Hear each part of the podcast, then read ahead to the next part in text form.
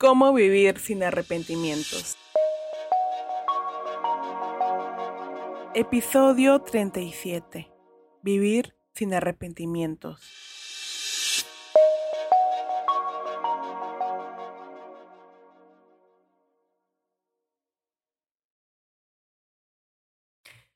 Hola, bienvenidos a un nuevo episodio de Las Cosas Importantes. ¿Qué tal va su semana? Espero que todo esté yendo muy bien. El tema de hoy eh, ha estado rondando por mi cabeza estos últimos días. Eh, sobre todo aquellas noches de sobrepensar y análisis. Creo que uno puede caer muy en cuenta en hubiera hecho esto. No debí de haber hecho esto. ¿Por qué hice esto? Y arrepentirnos, anclarnos, es como anclarnos en el pasado, creo yo. Eh, entre estas, sí, estas han sido noches en las cuales no podía dormir, pensando en cosas que no, está, no están en mi control, porque ya sucedieron. Me puse a pensar cómo sería una vida en la cual nosotros podamos vivir sin arrepentirnos. ¿A dónde nos lleva una vida sin arrepentimientos? Yo creo que sin duda sería el diseño de una vida plena, el diseño de una vida más ligera, más consciente. Pero ¿cómo logramos ello, no? ¿Cómo dejamos ir los hubiera, me hubiera gustado saber las cosas que nadie me dijo, pero em, yo me di cuenta hoy en día. Yo creo que el primer paso para diseñar una vida así, una vida sin arrepentimientos, es dejar ir la culpa. La culpa yo creo que es como una mochila, una mochila de la cual tú decides llenarla de cosas o llevarla ligera una mochila que muchas veces nos puede pesar un montón. Pero ese peso nos está ayudando a percibir, a reflejar, a ver un poco más acerca de las circunstancias en las cuales o en la cual estamos inmersos. Dejar ir la culpa es aceptar las cosas o las circunstancias tal y como son. Es cierto que siempre podemos elegir qué hacer frente a las circunstancias, pero la culpa es como, yo no sé, yo me imagino que es como esa piedra en el zapato que muchas veces solemos cargar o decidimos cargar, porque yo creo que es una decisión, ¿no? Eh, eh, recuerdo mucho algún familiar que me decía, me hubiera gustado hacer esto, ahorita sería otra persona.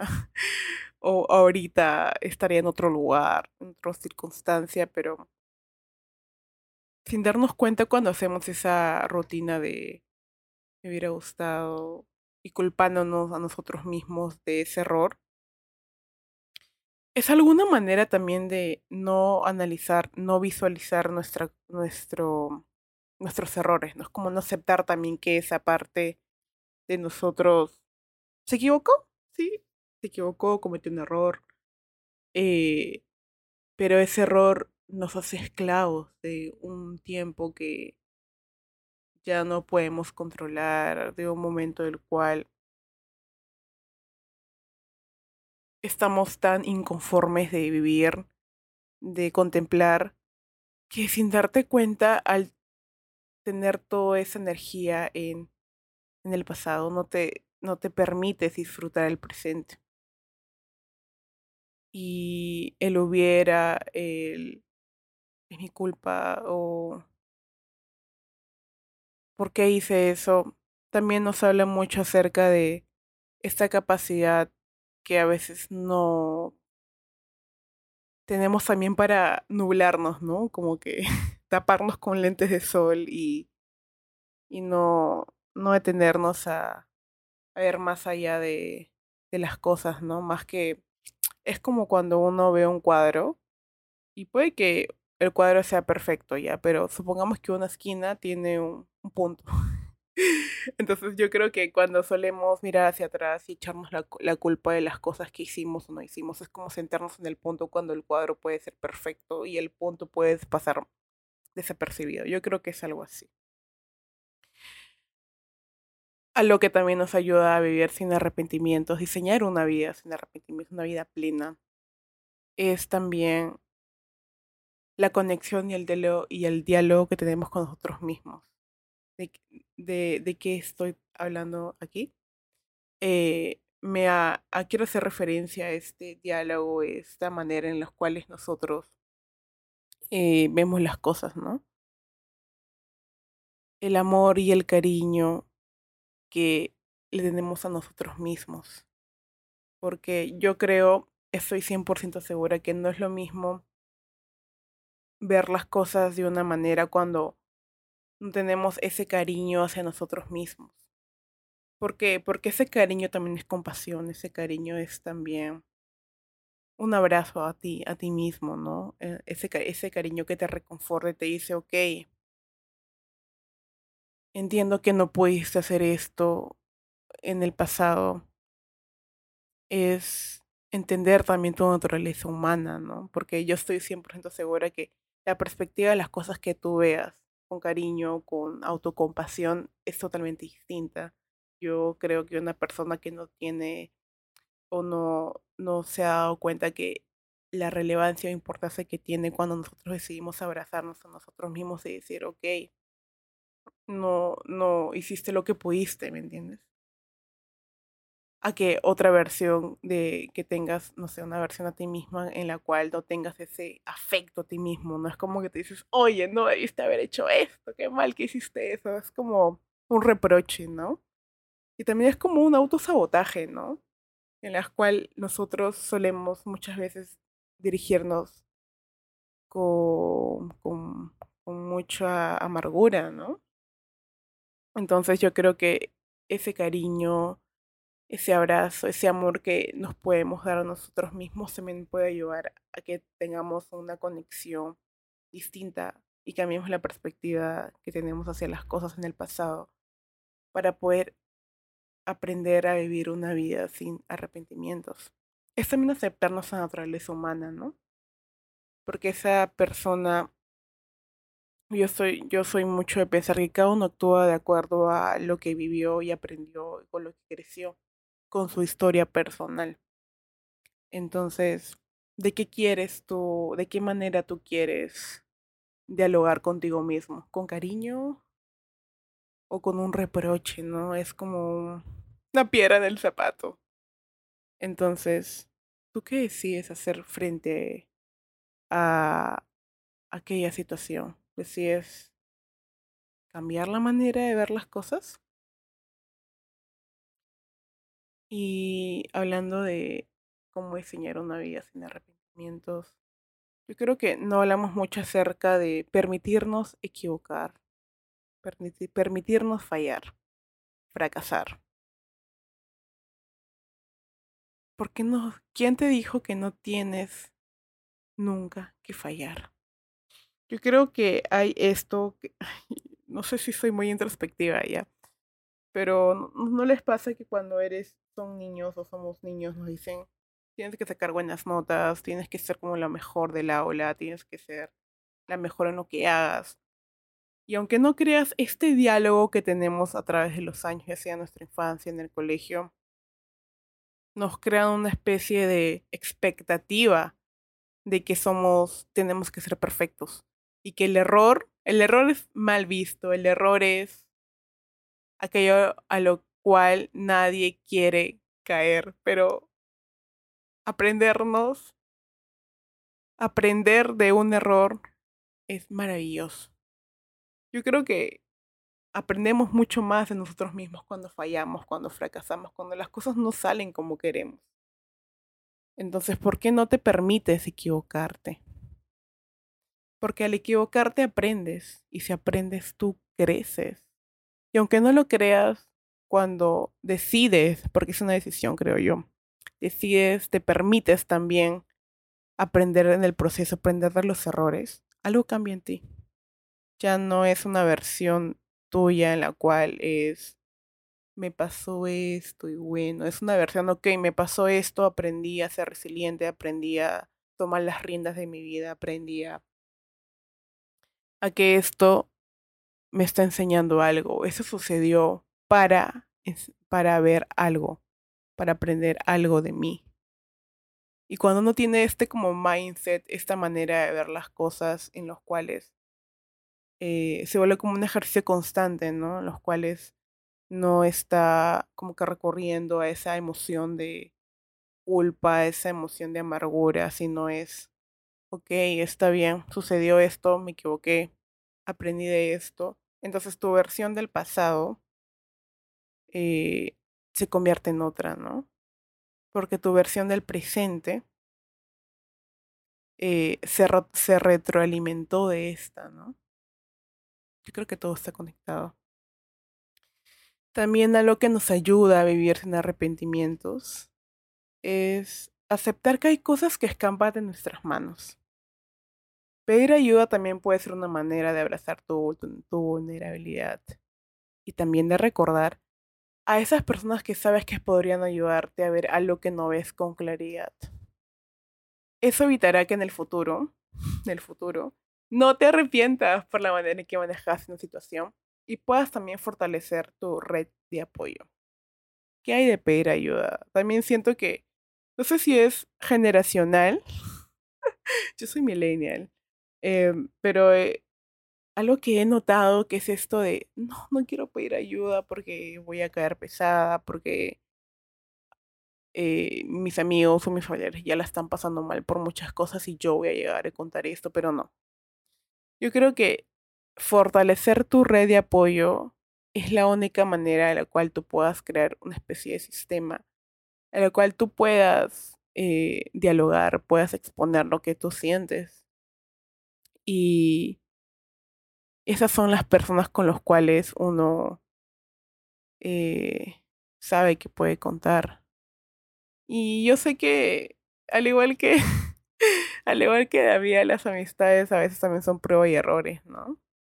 A veces conocemos personas que tienen una manera distinta de ver la vida y no pueden como empatizar con algo en ti. Y está todo bien, porque si todos fuéramos iguales y pensáramos igual, eh, el mundo no sería como eso, ¿no? Todos seríamos iguales, imagínense. Pero qué importante también encontrar personas que compartan los mismos valores que tú. Porque al tú enfrentarte a, un momento caótico, un momento de. Momento difícil, sabes que esa red de apoyo puede ser tu ayuda, puede ser esa mano, puede ser esa, esa escucha que tú, que tú necesitas. Entonces, pedir ayuda no está mal. Yo creo que es es, es, de valientes, creo, también pedir ayuda, es armarte de coraje, decir, quiero que esta situación sea distinta porque lo he sido yo y quiero crear una versión de mi vida más genuina, una versión de vida en la cual yo pueda en el futuro sentirme plena, ¿no? Sentirme tranquila o tranquilo. Entonces, pedir ayuda está bien. Otra manera que también nos ayuda a vivir una vida, a diseñar una vida en la cual podamos siempre estar a gusto es aprender a disfrutar de cada momento e instante que vives o compartes con personas o tu red de apoyo. ¿Te ha pasado que dices, me hubiera gustado disfrutar tal viaje, tal paseo, pero estaba preocupado o molesto por algo o enfocado mucho en el trabajo? ¿Les ha pasado? Yo creo que alguna vez me pasó, claro que sí me ha pasado, que, no sé, me voy de viaje y regreso y digo, pero en el viaje estaba ocupada pensando en algo o enfocada en un proyecto y digo, oye, me hubiera gustado disfrutar mi viaje, ¿no? me hubiera gustado gozar más de ese momento. Pero algo que, algo en lo cual yo caí en cuenta luego, muy, no sé si muy tarde, pero yo no creo que nunca sea, yo, yo no creo que algo sea muy tarde. Si algo llega a ti para transformarte, para cambiar, para bien tu manera de ver las cosas, yo creo que nunca es tarde. Bueno, me percaté que disfrutar de cada momento es también como es algo así como encender la grabadora y ser consciente de los momentos que vives. ¿No les pasa que ven un video del pasado y dices, oye, qué bonito, qué bonito esto que sucedió? Es como revivir ese momento. ¿Por qué entonces, si, si tenemos estos recuerdos en el pasado, por qué no detenernos en ellos de alguna manera, ¿no? ¿Por qué no conectar a través de esos recuerdos? Porque yo estoy segura que en un día malo, uno siempre... Yo creo que los recuerdos son como el colchón en los cuales nosotros volvemos cuando no todo sale bien. Entonces, ¿qué quieres recordar cuando mires atrás? ¿Quieres que sea algo de lo cual te saque una sonrisa, algo de lo cual te saque una carcajada, quizás, algo de lo cual te estremezca y quieras bailar y digas, qué hermoso lo que viví, porque lo decidí así. Porque yo no creo que volvamos a los recuerdos malos cuando estemos sintiéndonos tristes o, o, o algo no esté yendo bien. Entonces yo creo que practicar este ejercicio de ser como la grabadora que se enciende, solo se enfoca en lo que está sucediendo dentro de la toma. Yo creo que es un ejercicio muy bonito y también, también reconfortante para vivir cada día conscientemente. Y finalmente, creo que algo que nos ayudaría también a no mirar el pasado como algo lo cual no nos hubiera gustado vivir es arriesgarnos. Arriesgarnos y dejar ir todo aquello que no nos esté sumando en nuestra vida. ¿Para qué? Para crear así un futuro en el cual podamos mirar hacia el pasado y decir, aprendí esto, crecí con esto, esto me llevó hacia lo otro y me permitió ver esto. No se trata de olvidar, sino de vivir sin carga, sin rencores o recelos, y encontrar en cada lugar a lo que te impulse a seguir aprendiendo. Entonces, ¿por qué no arriesgarnos? Arriesgarnos a dejar ir para que en el futuro tu pasado sea lo cual, algo de lo cual te saque una sonrisa cuando, cuando sí lo desees hemos llegado al final, besties. Quería recordarles que estoy más activa en YouTube y en Facebook, así que pueden encontrarme ahí como las cosas importantes y pueden suscribirse para que no se pierdan ninguna novedad. Oigan, muchas gracias por estar aquí. Les mando un fuerte abrazo y espero que su semana termine increíble. Nos vemos en el siguiente. Adiós. Vivir en una época en la que estamos rodeados de pantallas, incertidumbre y exceso de información es muy fácil perder un poco la perspectiva, ¿no? Seamos honestos, existe mucho ruido afuera que no nos permite conectar con lo que sentimos realmente. Bestie. A veces solo necesitas recordar lo importante. Yo soy Landian, bienvenidos.